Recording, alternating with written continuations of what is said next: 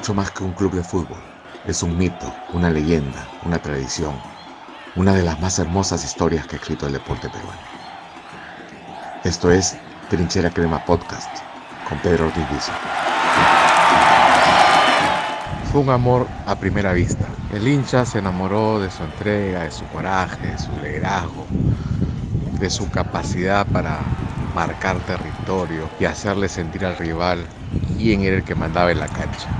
Él del apoyo, de los gritos, de los aplausos con que el hincha lo premiaba después de cada jugada. En este nuevo episodio de Trinchera Crema tenemos al negro Carlos Galván.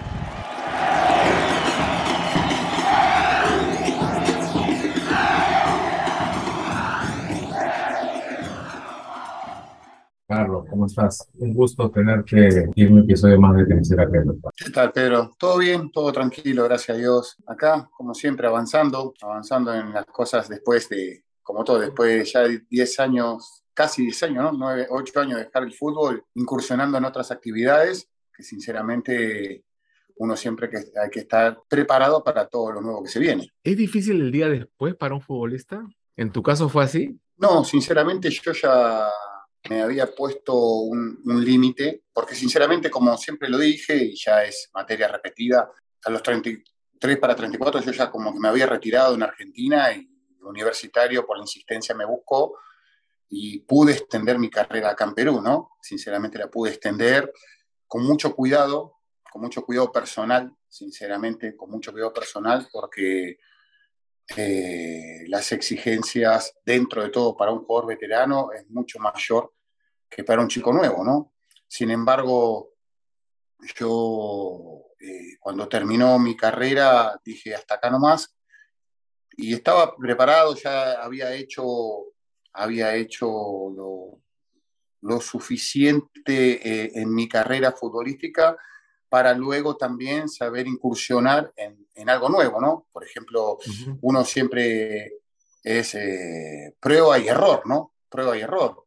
Un ejemplo, tuve seis años, seis, casi siete años eh, de entrenador y hoy no quiero ser entrenador nunca más. ¿Ya no quieres ser entrenador? No, claro. Eh, yo había estudiado cuando en el 2009 con Flavio, con Ñol, con, creo que con Ali Orejuela. Éramos eh, Basalar, éramos una camada de futbolistas que estudiamos en esa promoción. ¿No? Todos jugadores en ese momento activos. Activos éramos en la federación un, gran grupo, pero sin embargo, bueno, después cuando me retiré y al 2014 me metí en ese mundo, sinceramente como que sentía que no era mi pasión, no era mi pasión entrenar. Dices así, Carlos, porque yo recuerdo haber hablado contigo hace un tiempo y me decías que tu sueño era ser técnico de la U. O si te dijeran ahora para ser técnico, cambiarías. Exacto. Eh, pero en ese momento yo, eh, ¿cómo te puedo decir? estaba muy bueno ser entrenador porque tenía, porque tenía eh, cosas lindas que estaba aprendiendo, ¿no? tanto en primera como en segunda, pero se me fue diluyendo la gana por cosas que no me gustaban ver.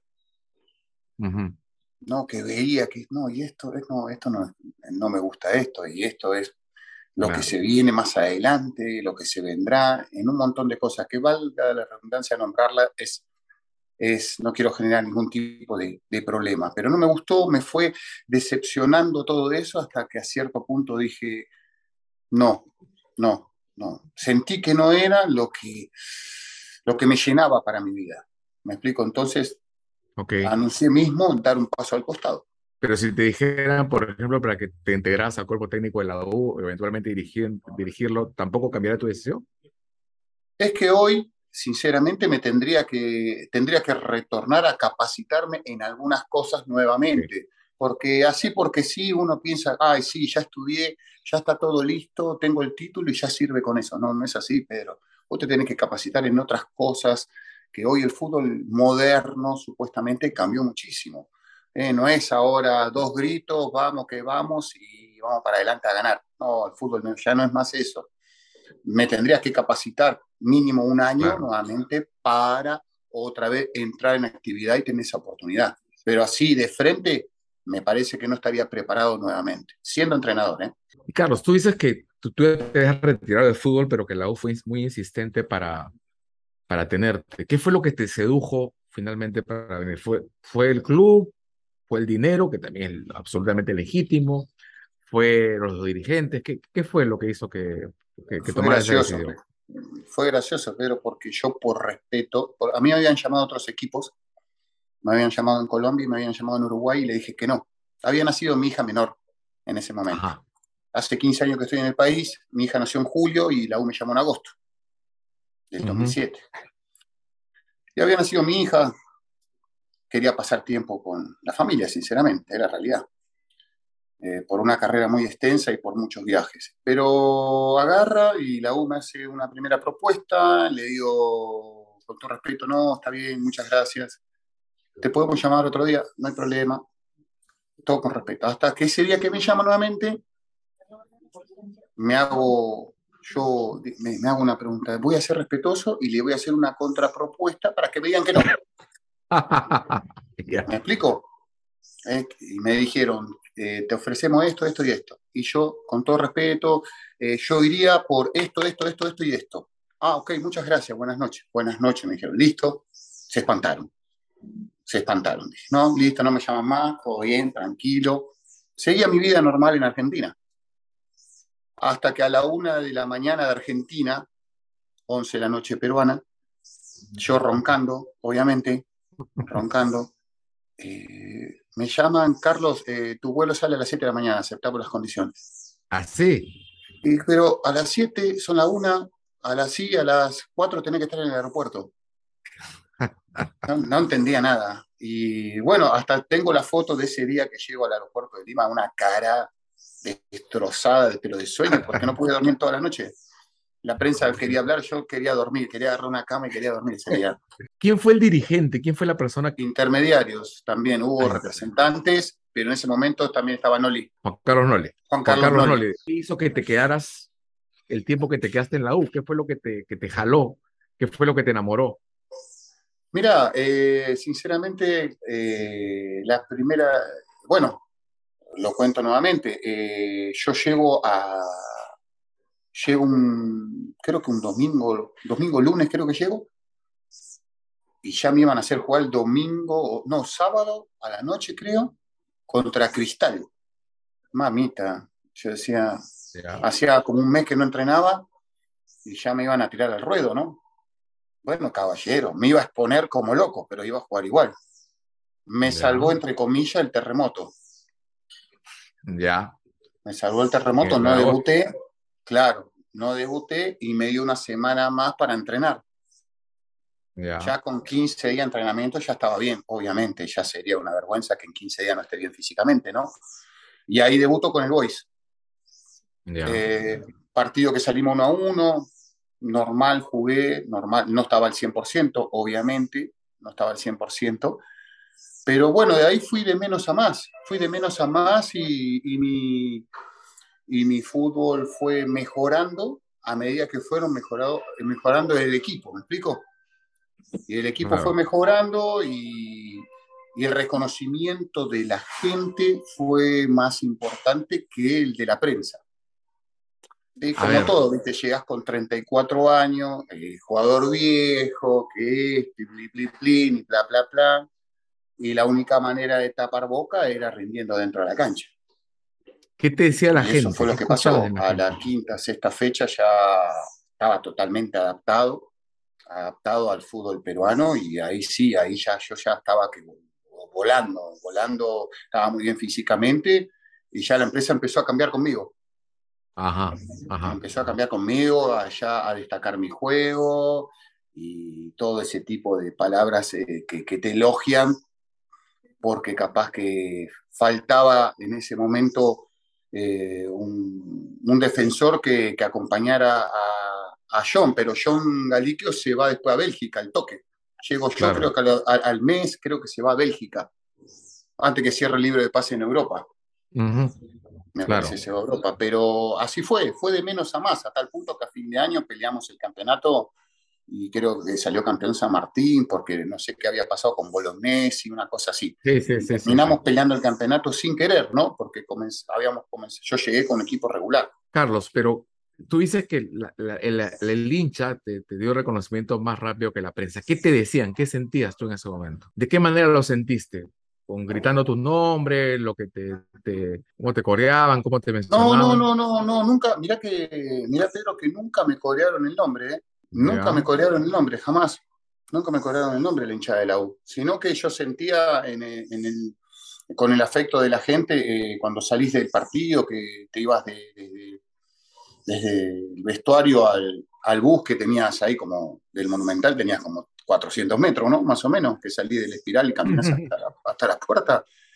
Eh, pero ahí fue de menos a más, yo veía el reconocimiento de la gente, mismo, mismo en la calle, y ya después cambió todo, cambió todo, ya en el 2000, después llega Gareca a fines, de, a fines del campeonato, acomoda el equipo, y bueno, hacemos una apertura fantástico, ¿no? Ya Ricardo hace una pretemporada bastante dura, bastante dura. Me acuerdo que fue en Campomar, fue durísima, mucha arena, mucha arena. Me hizo acordar a, las pretemporadas argentinas, fue bastante dura y a tal punto que, bueno, el equipo en los primeros seis meses voló, ¿no? Ahora, tú, tú, eres, tú has sido siempre de, marcar tu territorio, ¿no? Ajustar al rival.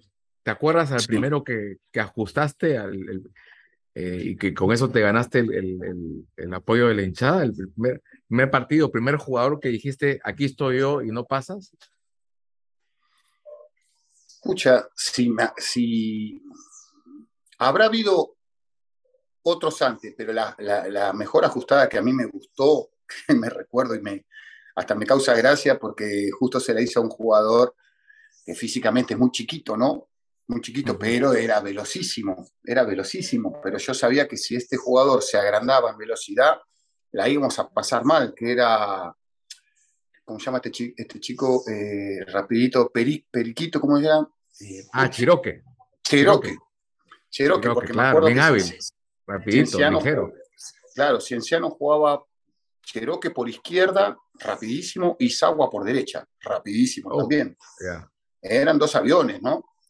Y bueno, y justo Perico, Periquito agarra y Cheroquito tira una larga y dije, esta es la mía. Pelota, jugador y cartel.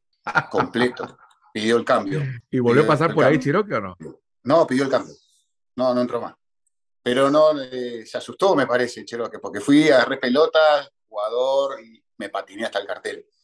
Esa fue una entrada bastante, y bueno, obviamente que a la gente le habrá gustado, a la hinchada le habrá gustado. Que eso fue cuando en la final con Cienciano 2008, 2008 salimos campeón ya, que Mayer hace un gol de penal picándola, ¿no?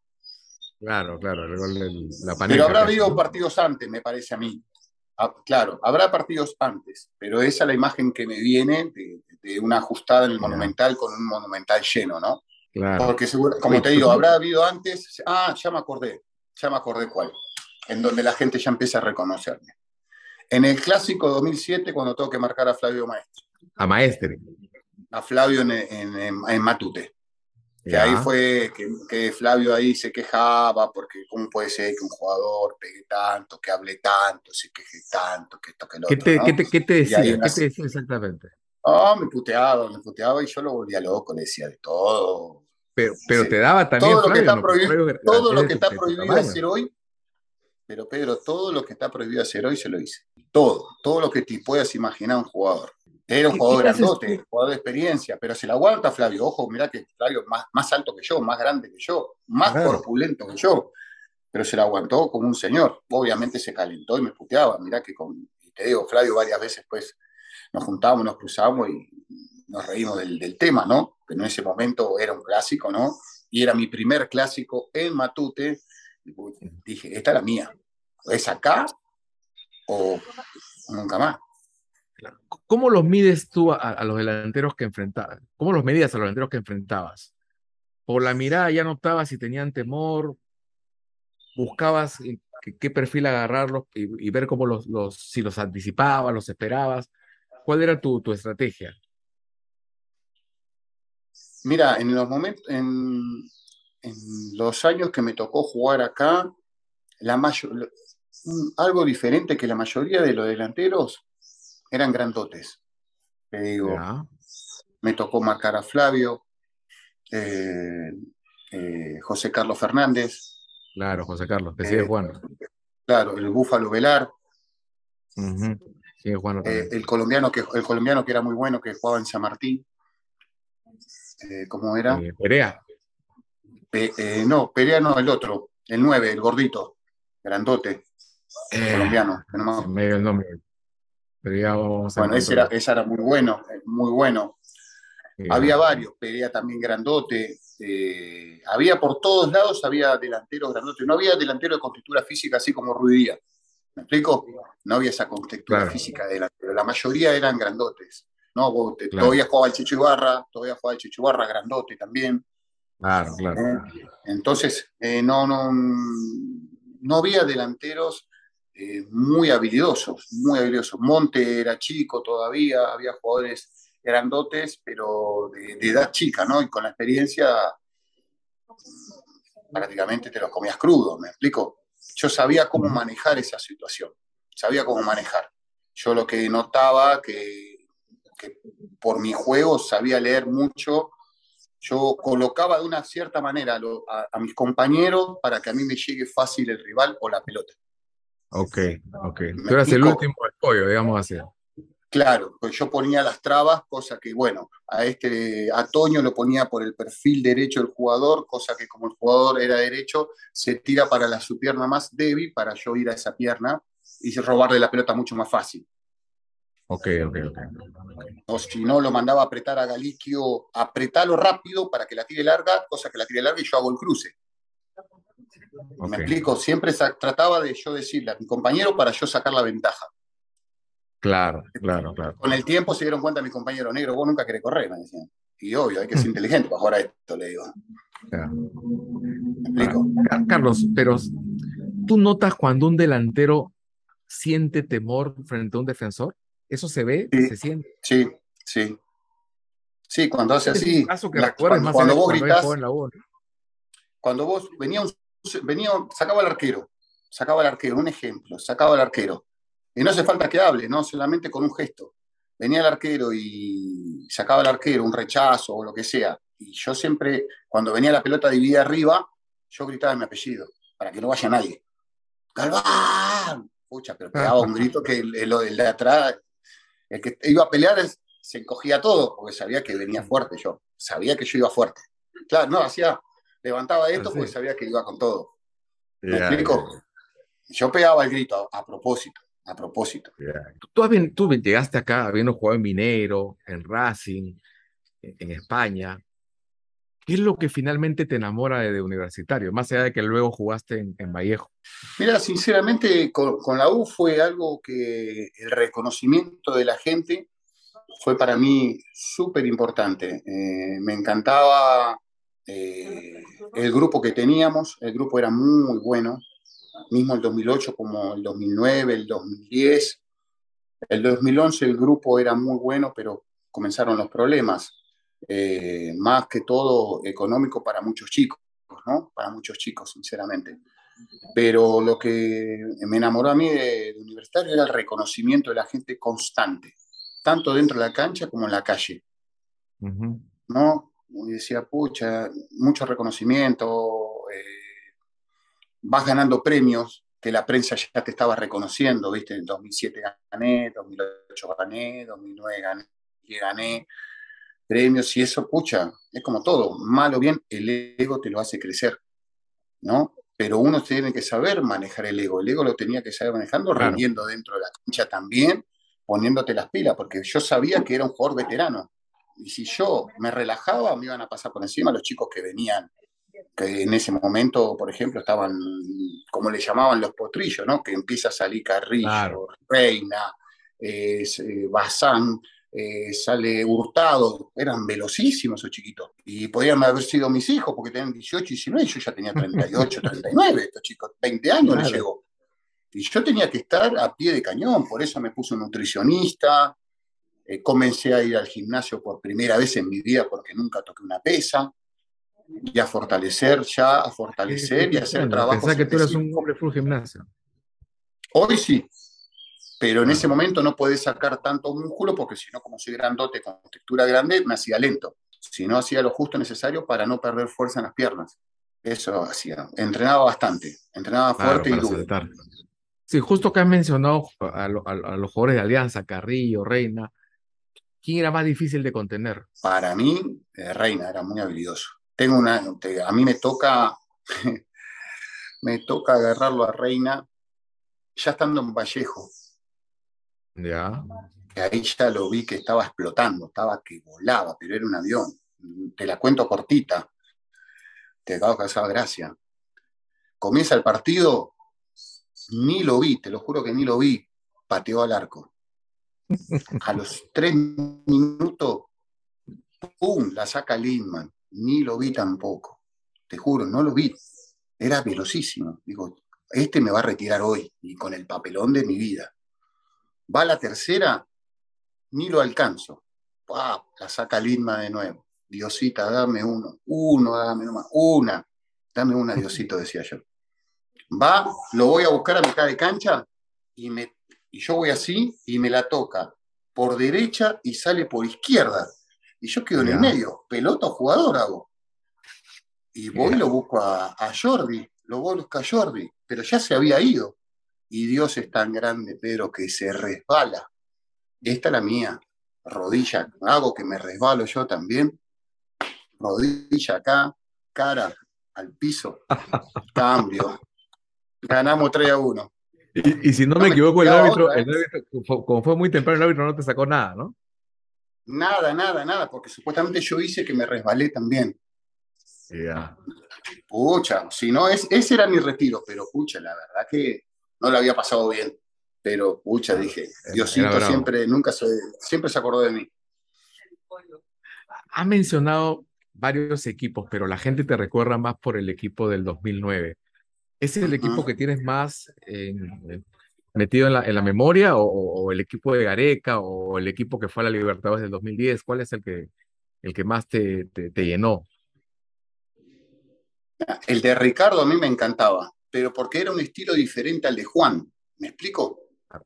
Sí. Ricardo, Ricardo más, como jugaba la selección, más salida, más, más toque de balón, eh, las transiciones, las transiciones no eran tan rápidas como las de Juan. ¿Me explico? Eh, cuando vos salías jugando de abajo y hacías las, hacías, eh, las transiciones de defensa, ataque, las hacías lentas. Con Ricardo siempre tenía que pasar por el enganche el balón. Sin embargo, con Juan quería el, el, tipo la volpismo, ¿me explico? Era ta, ta, ta, ta, rápido y en cuatro o cinco toques, un pelotazo largo a la banda y llegar rápido ya generar peligro, ahogar al rival. Entonces, eso es lo que me, gustaba. Son dos, eh, son dos momentos muy lindos, muy lindos de futbolísticamente hablando, porque se cambió totalmente el estilo de juego de uno hacia el otro.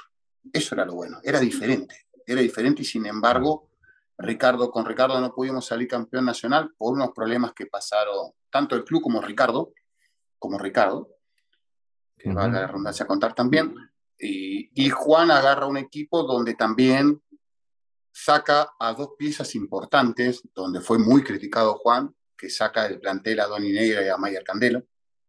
Claro, claro, claro, sí. ¿Eh? ¿Eh? Lo saca en plena pretemporada y viene algunos refuerzos, ¿no? Viene Cachito Ramírez, Johan Vázquez, como para cubrir esa posición, ¿no? Mañol, ¿no? Obviamente. Claro, señor.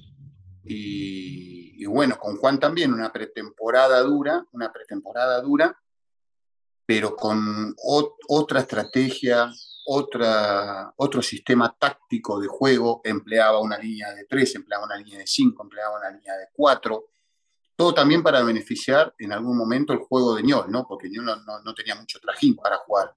Entonces tratábamos siempre, Juan trataba de compensar siempre, rodearlo bien a Ñol para no exponerlo. Vos sabías que Ñol con un pelotazo de 60 metros te ganaba un partido. Esa es la realidad. El equipo de Areca era más vistoso, ¿no? Mayer, Don que estaba en un en el momento, pues, este, de gracia, ¿no? Sí. Eh, eh, el de Juan era como una maquinita. Exacto. Totalmente de acuerdo. Era más práctico. Lo de Juan era practicidad. Lo de Ricardo era más eh, más fútbol, más lo que le gusta al peruano de por sí. Eh, que, juegue el enganche, que la toque, que muchos toques de balón por mitad de cancha y hacer cosas bonitas y hacer goles bonitos. Y Donny los hacía, Donny le pegaba de cualquier lado y te la clavaba en el ángulo. Agarraba a Mayer, te la picaba, te hacía un gol de tiro libre. Y sin embargo, ah. con Juan ganábamos 1 a 0, íbamos ganando 1 a 0 y ya nos metíamos todo atrás. Y a la contra, y a la contra, y a la contra. Y si no podíamos hacer el gol por desgaste físico, los últimos 20 nos jugábamos atrás, jugábamos los dos centrales con Galiquio y dejábamos, nos quedábamos otros dos, más Toño adelante nuestro y que vayan todo al ataque. No nos interesaba. Arriesgábamos, arriesgábamos, arriesgábamos, pero que conseguíamos el resultado. Hacíamos el gol a los 85, otra vez todo para atrás, y bueno, vengan a buscarnos a ver si nos meten un gol. Y así fue todo el año. Pero, pero igual ganaron con una ventaja en el acumulado amplia. Eran, fueron muy superiores ese año, más allá de que fue muy duro, pero fueron muy superiores ese año. Sí, Sí, teníamos un, equipo práctico, físicamente notable, físicamente estábamos notable, notable, como en el, como en el 2008 también, pero el fútbol de Juan era mucho más práctico, mucho más práctico. Mucha gente capaz que en un momento lo llamaba ratonero, ¿no? Porque hacíamos un gol y no queríamos saber más nada. ¿Eh? Sí, sí, sí. O, que hacían eh, gol solamente con pelota parada. Exacto, pues trabajábamos muchísimo. Juan le dedicado un día a la pelota parada. Le salían chichones en la cabeza, pero tenía que salir la jugada. Y Juan pienso que disfrutaba más el gol de pelota parada porque salió la jugada que un gol normal de jugada. Claro, claro, claro. Dime, los clásicos del 2009 tienen una especial recordación en el hincha. ¿Los has sentido tú igual? Yo, eh, yo pienso que el, hay dos clásicos que, que marcaron, más el clásico que dimos vuelta en el Monumental, me parece que fue en cinco o seis minutos, me parece que ese fue terrible.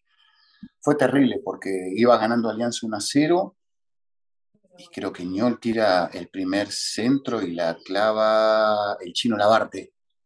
Chino Labarte, así es, así es. Uche, faltaban creo que 6, 7 minutos, pero creo que el chino lo mete en el 84, me parece. Sí, y nosotros seguíamos avasallando. Veíamos que estábamos mejor que Alianza físicamente.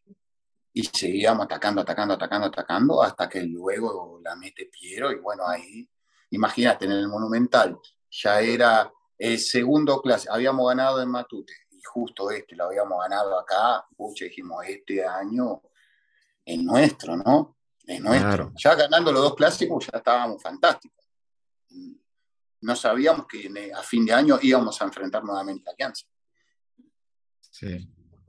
Pero me parece que en ese la gente, la gente le gustó porque lo dimos vuelta, ¿no? Y como que ahí siempre la gente habla de la garra, eh, los huevos del equipo y que vamos para adelante y todo eso, con el aliento de la hinchada, que nos, metía, nos metía que había que atacar, que cantaban y como que la trinchera cantaba y Oriente y Occidente para adelante, para adelante, para adelante, para adelante, para adelante. ¿no? Era así. Claro, los empujaba a ustedes.